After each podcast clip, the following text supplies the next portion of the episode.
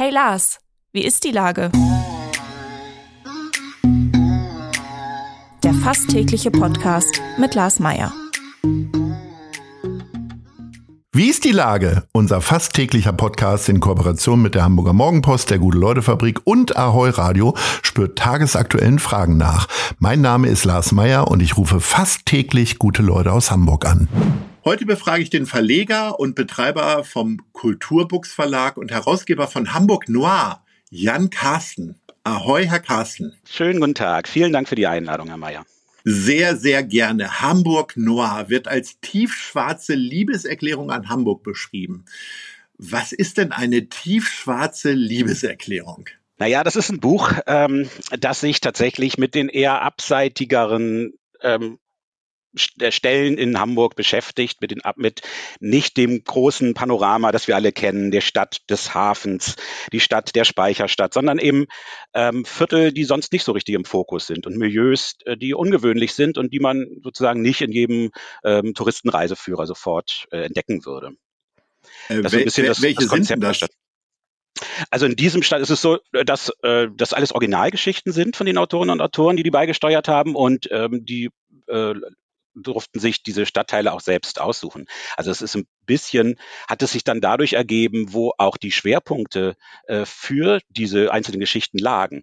Und das ist aber vom Norden, hat sich dann wirklich sehr schön verteilt, vom Norden in Hamburg, von Niendorf, ähm, über den Nordosten und den Osten, ähm, Rotenburgsort, Billwerder, Altenwerder, natürlich auch die Brennpunkte St. Pauli, Altona, aber bis hin auch äh, nach Blankenese raus. Welcher Stadtteil fehlt Ihnen denn, wenn Sie jetzt mal so auf die Karte gucken, wo Sie gedacht haben, wieso hat denn da keiner was Gruseliges schreiben können? Ach, da fehlt mir eigentlich gar nichts. Ich fand das dann eigentlich sehr schön, äh, wie sich das also ziemlich organisch so ergeben hat. Natürlich gibt es einen gewissen Schwerpunkt so in Altona äh, und St. Pauli. Das ist einfach so, dass es äh, dahin gravi zitiert man natürlich immer mal wieder. Also selbst in Geschichten, die dort nicht spielen, spielt so sozusagen im Hintergrund der Hafen, das Wasser, äh, auch der Kiez äh, immer schon irgendwie auch so eine unterschwellige Rolle.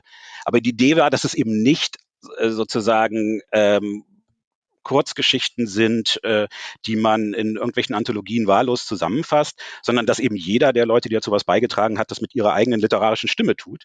Und es ist wirklich äh, dadurch sehr milieustark, sehr unterschiedliche Milieus, sehr unterschiedliche Blickpunkte, auch sehr unterschiedliche Schreibweisen, äh, die dabei rausgekommen sind. Und das reicht also von äh, Autofiktion über klassische realistische Geschichten bis hin sogar zu einem kleinen Theaterstück. Also es ist äh, wirklich eine sehr abwechslungsreiche Anthologie geworden. Und ähm, äh, das hat mich, hat mich einfach sehr äh, gefreut, so dass ich da eigentlich nichts wirklich vermisse.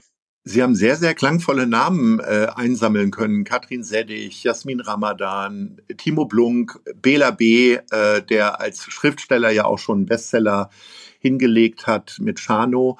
Ähm, wie haben Sie die denn locken können?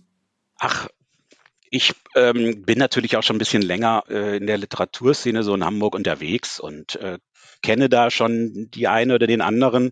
Und äh, ansonsten habe ich mich auch wahnsinnig gefreut, dass die, die ich schon lange verehre und die ich angesprochen habe, dass die auch äh, gerne mit dabei waren. Also das ist wirklich eine große Freude, dass tatsächlich so diese Leute, die in meinen Augen auch teilweise schon seit Jahrzehnten die Hamburger Literatur prägen, ähm, indem sie Frank Göre, äh, aber natürlich auch, auch viele andere, Katrin Seddig, äh, Ingmar Armbjörnsen, dass die also ähm, mit dabei sind und eben auch gleich Lust hatten, da was zu schreiben wir sind ja, vielleicht muss man den Kontext noch sagen, wir sind ja so ein ähm, eigentlich ein ziemlich international ausgerichteter Verlag. Das heißt, wir haben viele Autorinnen und Autoren aus allen möglichen Literaturen, äh, aus allen möglichen äh, Ländern, die da schon für Aufsehen gesorgt haben oder Preise gewonnen haben und die wir dann eben übersetzen und nach Hamburg und nach Deutschland eben bringen.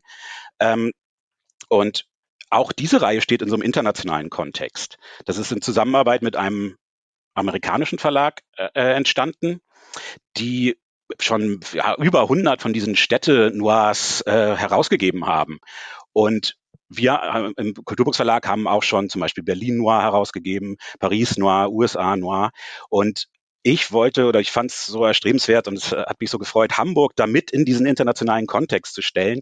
Denn im nächsten Jahr wird das Buch dann auch übersetzt äh, auf Englisch eben in den USA erscheinen. Ich weiß gar nicht, kann man Eimsbüttel auf Englisch aussprechen? Ich habe keine Ahnung, aber ähm, ja. Äh, worüber hat denn Katrin Seddig oder Bela B., äh, welche Stadtteile haben die denn berücksichtigen können? Katrin Seddig hat äh, über Altona geschrieben, Mhm. Sie hat eine Flaneurs-Geschichte geschrieben, äh, in, in der sich eigentlich auch tief so die Hamburger Vergangenheit eingegraben hat. Das fand ich was, was auch sehr interessant ist. Hamburg ist ja, ja wirklich äh, eben eine sehr spezielle, auch eine lange Vergangenheit mit vielen Katastrophen und vielen Neuerfindungen. Ist äh, ähm, und diese Sachen haben, ohne dass es jetzt bewusst aufgegriffen wurde, in einigen der Geschichten wirklich immer wieder eine Rolle gespielt, sind wieder wieder an die Oberfläche gebrodelt. Und hier ist es auch so, wenn sie äh, beschreibt, wie sozusagen das Alte von dem Neuen ersetzt wird, wenn, wenn sie sich über Gentrifizierung Gedanken macht, wie ein Altona eben aussehen soll, wer das bestimmt, ob es äh, Immobilien, Spekulanten sind, die dann den Stadtteil bestimmen oder eben die Leute, die dort wohnen. Das ist ja ein, ein, ein ständig präsentes äh, Thema in der Hamburger Stadtentwicklungsgeschichte gewesen. Ähm, und das verarbeitet sie hier wirklich literarisch sehr spannend auf mehreren Ebenen. Ähm, und Bela hat äh, eine Geschichte geschrieben, die auf St. Pauli spielt und in der äh, jemand namens Rock'n'Roll eine äh, eine bestimmt eine Hauptrolle spielt. Also das war, das war mir auch sehr wichtig, dass die Leute, die ich frage, sehr unterschiedliche Hintergründe haben. Also viele von denen kommen natürlich aus der Kriminalliteratur und sind da vor allem und in erster Linie zu Hause. Andere haben aber noch nie äh, vorher eigentlich so Krimi-Geschichten oder sowas geschrieben. Ähm, das war mir auch, auch wirklich wichtig dass die, dass, die, dass es ein, ein wirklich so ein, so ein breiter Blick ist. Und äh, da Hamburg ja auch einfach so eine Musikstadt ist, wusste ich, es mussten irgendwie Leute dabei sein, die auch einen musikalischen Hintergrund haben. Ja. Und sowohl T Timo Blunk äh, als eben auch Bela B. Äh, haben das ja natürlich, weil sie ja zuerst als Musiker bekannt wurden, aber beide ja auch schon äh, schreiben einige Zeit. Also Bela hat ja einen sehr schönen Roman, Schano, veröffentlicht. Ganz wildes, verrücktes, tolles Ding. Und oh, äh, ja. äh, Timo Blunk, das Erstling, hat den schönen Titel Hatten wir nicht mal Sex in den 80ern? Sich ein bisschen auch mit seiner Bandgeschichte von Palais Schaumburg beschäftigt und hat danach auch noch äh, andere Romane veröffentlicht. Und ähm, insofern war es mir wichtig, dass die natürlich einen musikalischen Hintergrund haben, aber dass ich wusste, äh, die werden auch was Tolles schreiben. Und haben sie beide auch wirklich sehr, sehr schön, sehr schön gemacht. Und ähm, auch wenn es jetzt keine in erster Linie musikalischen Geschichten sind, merkt man aber diese musikalischen Hintergründe doch durchaus auch beim Schreiben. 14 Originalgeschichten und entsprechend 14 Autorinnen haben Sie eingesammelt. Ähm, nun muss ja so ein Ding irgendwann fertiggestellt werden. Sie haben Ihre Anfragen gemacht.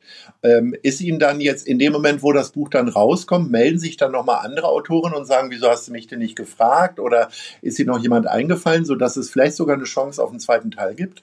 Also natürlich gibt's immer Leute, die ähm, entweder keine Zeit jetzt wirklich, wirklich hatten oder ähm, auf, auf die man vielleicht auch dann erst später gekommen ist, weil man eben nur 14 Leute sozusagen auch fragen konnte, damit es nicht zu sehr ausufert.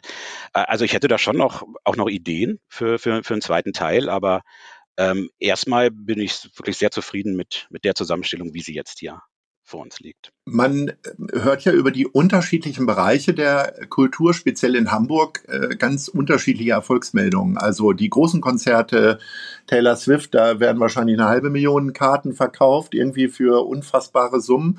Und auf der anderen Seite die kleineren Konzerte sind äh, eher mit Schwierigkeiten behaftet. Die Clubs haben Probleme auch nur kostendeckend zu arbeiten. Wie ist das denn äh, bei Büchern? Also es gab ja eine Zeit, wo sehr viele Bücher gekauft wurden. Äh, das ist jetzt alles wieder ein bisschen eingeknickt. Aber Sie sind ja eher so äh, das Molotow, sage ich mal, unter den Buchverlagen. Äh, wie sieht's denn da aus? Ja, genau. Also die, die unabhängigen Verlage haben es ja immer sch ziemlich schwer, weil sie nicht in erster Linie jetzt nur darauf gucken, was sich sehr gut verkauft, sondern einfach, wovon, wovon sie auch äh, inhaltlich und literarisch besonders überzeugt sind. Und die Titel haben ist immer ein bisschen schwieriger, Aufmerksamkeit zu bekommen. Und jetzt natürlich durch die Rahmenbedingungen, durch die, äh, durch die Inflation, auch durch die Kaufzurückhaltung, hat das gerade auch die kleineren und unabhängigen Verlage ziemlich getroffen. Ich habe das Gefühl, dass es sich gerade wieder ein bisschen erholt. Also die Aufmerksamkeit ist, ist, ist jetzt doch auch wieder äh, da, die natürlich auch aufgrund der, der schrecklichen Geschehnisse auch im letzten Jahr ähm, äh, erstmal woanders lag, vollkommen zu Recht. Und auch mit den Preisen kann man mittlerweile wieder ein bisschen kalkulieren, auch wenn sie einen einfach sehr schnell äh, den Hals zu schnüren, sodass bestimmte Projekte eigentlich aktuell nicht möglich sind, weil man auf, weiß, man muss auf äh, Verkäufe kommen, ähm, die das dann decken und mit einigen Titeln, die einem am Herzen liegen oder mit, mit Projekten, gerade eben auch bei Newcomer-Autoren und Autoren, ähm, überlegt dass man sich das dann eben doppelt und dreifach. Und das ist natürlich für die gesamte literarische Landschaft äh, eine bedenkliche Entwicklung, weil gerade ja dieses Aufbauen von Autoren, was oft von unabhängigen kleineren Verlagen gemacht wird, ähm, wegfällt oder bedroht ist. Und wir haben ja in Hamburg eben eine sehr breite und gute äh, unabhängige Verlagsszene. Und ähm, ich habe ein bisschen Angst, dass es das vielleicht äh, sich ändert. Wir drücken die Daumen und kommen zu unserer Abschlussrubrik. Äh, nice oder Scheiß? Was äh, fanden Sie in den letzten Tagen besonders toll oder äh, was eher nicht so gut? Naja, eigentlich ist das genau das, äh, was, was, was ich nicht nur in den letzten Tagen, sondern allgemein sehr, sehr schön finde, dass Hamburg noch so viele wirklich unabhängige Buchhandlungen hat, die offen sind auch für äh, unabhängige Verlage, die ein eigenes Profil haben und dementsprechend eben auch unabhängige Verlage äh, mit einer großen kulturellen Bandbreite.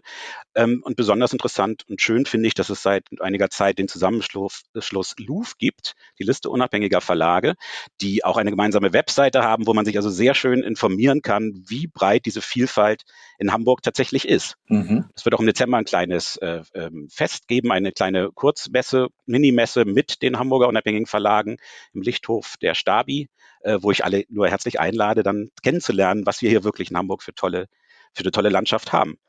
Und äh, ja, die negativen Seiten sind eben diese, diese Teuerungen, diese, diese Bedrohungen, ähm, die von allen Seiten wirklich die kulturelle Vielfalt einschränken äh, mit dann auch sehr, sehr schlimmen Folgen äh, letztendlich für unsere demokratischen Diskurse.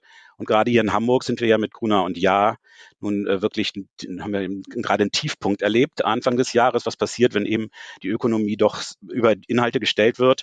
Und ähm, insofern hoffe ich, dass oder möchte ich doch immer wieder darum bitten und freue mich über Menschen, wenn sie eben in die Buchhandlung gehen, dort Bücher kaufen, dort eben auch abseits der Bestseller-Regale und Tische äh, Bücher entdecken.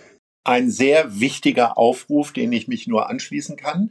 Ähm, ich bedanke mich recht herzlich, lieber Jan Carsten, wünsche ganz viel Erfolg für Hamburg Noir und äh, sage Ahoi. Vielen Dank. Ich danke Ihnen für das Gespräch. Dieser Podcast wird präsentiert von der Gute-Leute-Fabrik, der Hamburger Morgenpost und Ahoi Radio.